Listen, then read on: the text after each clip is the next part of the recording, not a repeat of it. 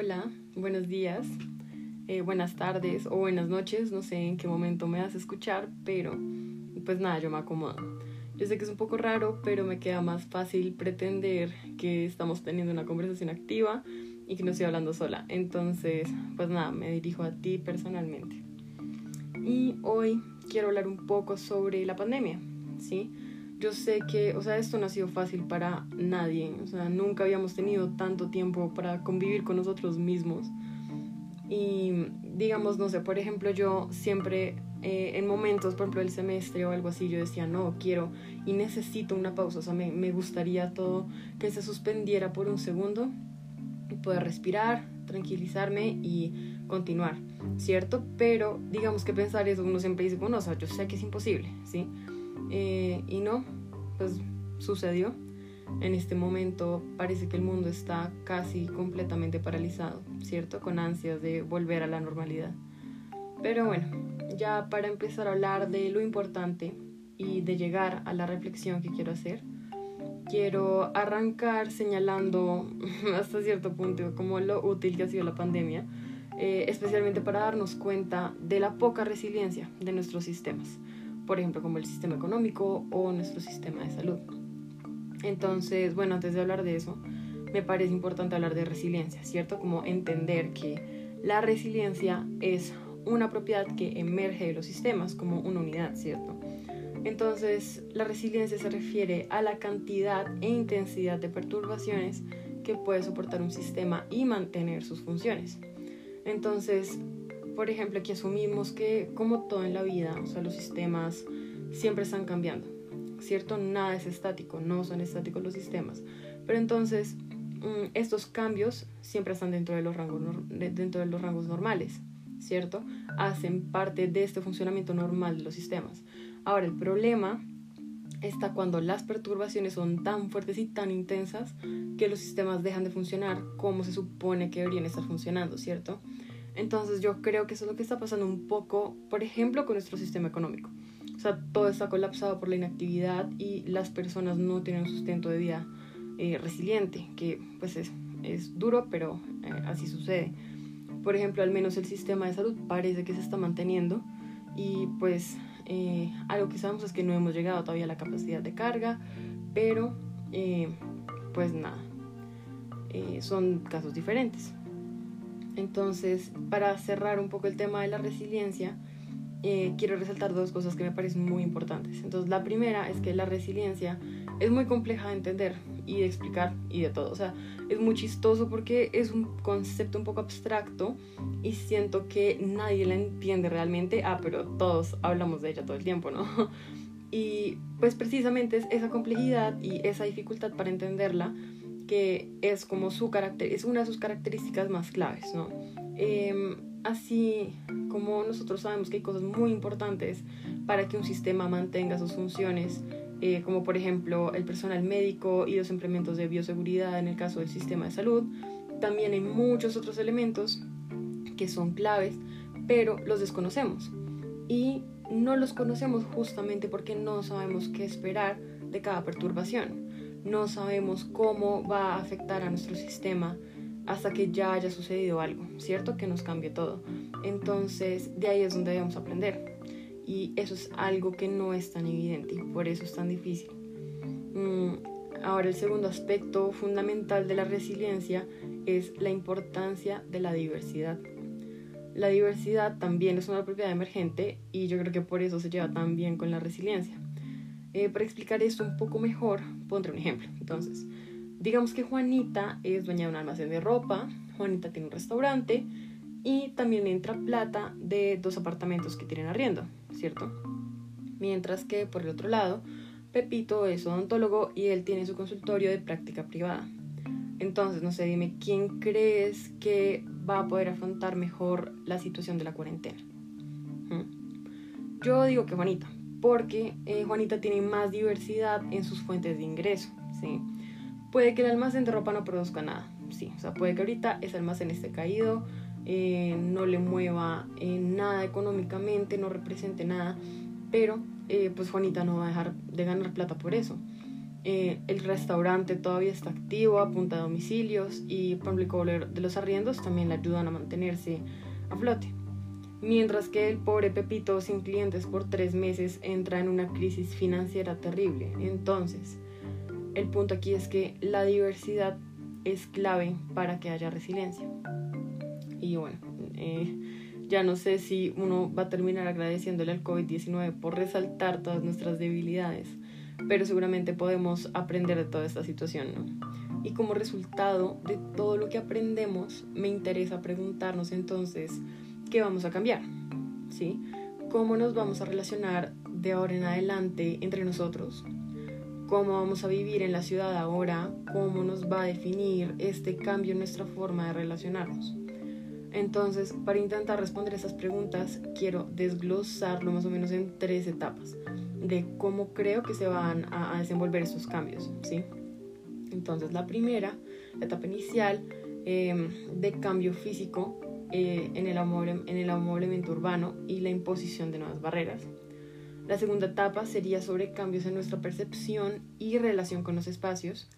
Y la tercera etapa es la reproducción de todos estos cambios, ¿cierto? La forma en que los vamos a reforzar y mantener en nuestra relación con con la urbe. Bueno, entonces ya sin más preámbulo, comencemos con la primera etapa, cambios físicos en el amoblamiento urbano y la imposición de nuevas barreras. Creo que si ha salido o así no lo hayas hecho, eh, han mostrado un montón por noticias y por redes sociales que ahora los sitios de alto flujo de personas eh, tienen como unas señales en el suelo que indican la distancia mínima que debe eh, haber entre cada persona, ¿cierto? También he visto algo parecido en los parqueaderos de los centros comerciales, donde ahora ponen como un cono entre cada carro para evitar la proximidad. Y en todo eso también entran las sillas del Transmilenio, que están bloqueadas con cinta para mantener la distancia. Eh, digamos que todas estas medidas han sido impuestas sobre el espacio, ¿cierto? Eh, y buscan imponernos unas nuevas formas de relacionarnos con él y también eh, como de relacionarnos entre las personas que compartimos ese espacio digamos que aquí, o sea, lo que está diciendo, cómo se imponen estas barreras entre nosotros, ¿sí? Pero también hay otras barreras que estamos desarrollando por, eh, desarrollando por nuestra cuenta em, y son aquellas que ponemos nosotros con el espacio, ¿sí? Entonces lo explico. Me parece que eso surge a partir, por ejemplo, del uso del tapabocas, de los guantes, no sé, botas, gafas y todo lo que nos prevenga del virus. ¿sí? O sea, la gente sale a la calle básicamente preparados para luchar contra el contagio como si fuera una batalla y los que están atacando, pues además del virus, son todas las otras personas y todas las superficies que pueden tenerlo. ¿sí? Entonces, me parece que en muchas situaciones los cambios en el movimiento urbano determinan completamente la forma en que asumimos esas amenazas en un sitio. Entonces me ha pasado que hay veces que no están esas marcas en el suelo o no está la distancia eh, como puesta por los conos entre los carros y las personas están un poco más tranquilas. O sea, no es que dejen de tomar la distancia, pero no se siente la misma presión. Entonces hay de pronto nuestras barreras con el espacio se han bajado un poco, ¿sí? Entonces, eso es lo que yo considero como la primera etapa, eh, la forma en que estas barreras eh, están impuestas y cómo nos llevan a levantar eh, unas propias. Ahora, la segunda etapa, llamada cambios en nuestra percepción y relación con los espacios, intenta explorar un poco como los nuevos comportamientos que surgen a partir de la primera etapa. Entonces, eso me hace pensar mucho en cómo se resignifican los espacios para nosotros digamos que hablando de la topofilia, podíamos tener cierto cariño especial hacia espacios públicos como parques, eh, una esquina en especial, o no sé, algún comercio que nos recuerde unos momentos, ¿cierto? Pero ahora ese apego se puede ver transformado porque, como se menciona en la primera etapa, desarrollamos barreras y ahora todo se ve como una amenaza. Entonces pienso en que la nueva forma de percibir estos sitios es con un poco de nostalgia como recordando lo que fueron en su momento y la forma en que pudimos disfrutarlos sin saber que ahora no es posible. La otra forma que veo en que se altera nuestra percepción son las nuevas amenazas potenciales que identificamos. Por ejemplo, hace como un mes fui a hacer mercado Jumbo y mientras hacía la fila eh, que duró más de una hora, estaba muy cansada de estar parada, además que yo tengo un problema en los pies y me duele un montón después de un tiempo. Eh, quería sentarme en una banquita que había o al menos recostarme contra la pared de mi lado, pero no fui capaz de hacerlo. solo de pensar que estaría incrementando las posibilidades de llevar el virus a mi casa en la ropa.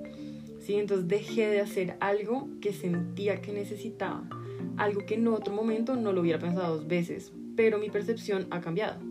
También pienso a futuro y me imagino eh, que con tanta prevención es posible que ya no desarrollemos un apego a sitios de dominio público, porque ahora no nos sentiremos seguros si no estamos en nuestra casa. ¿sí?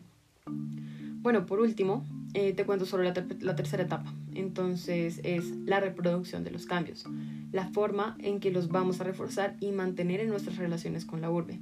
Entonces aquí quiero proyectar todo a futuro, ¿cierto? Pensando en que hemos formado nuevas costumbres que vamos a adoptar de ahora en adelante. Entonces, por ejemplo, el tema de la higiene me parece fundamental. Ahora las personas sí se van a tomar en serio el tema de lavarse las manos, de no compartir cubiertos, de tampoco compartir maquillaje, o por ejemplo el uso de tapabocas.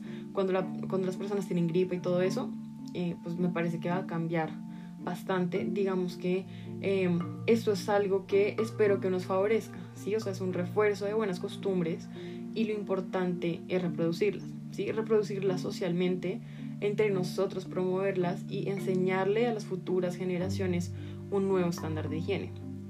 Eh, bueno, parte de esta reproducción estará también, me parece, en la forma en que se van a pensar los espacios y su construcción. Entonces, digamos que teniendo la oportunidad de construir edificios nuevos eh, y no sé, que sea necesario el diseño de un espacio, es de esperar que ahora se piense eh, más en cómo optimizarlo para que entre el mayor número de personas posible respetando una distancia prudente entre los otros. A diferencia que, por ejemplo, ahora se piensa es cómo embutir más personas en, un espacio ya sin considerar si están cómodos, si es bueno, si es saludable, nada.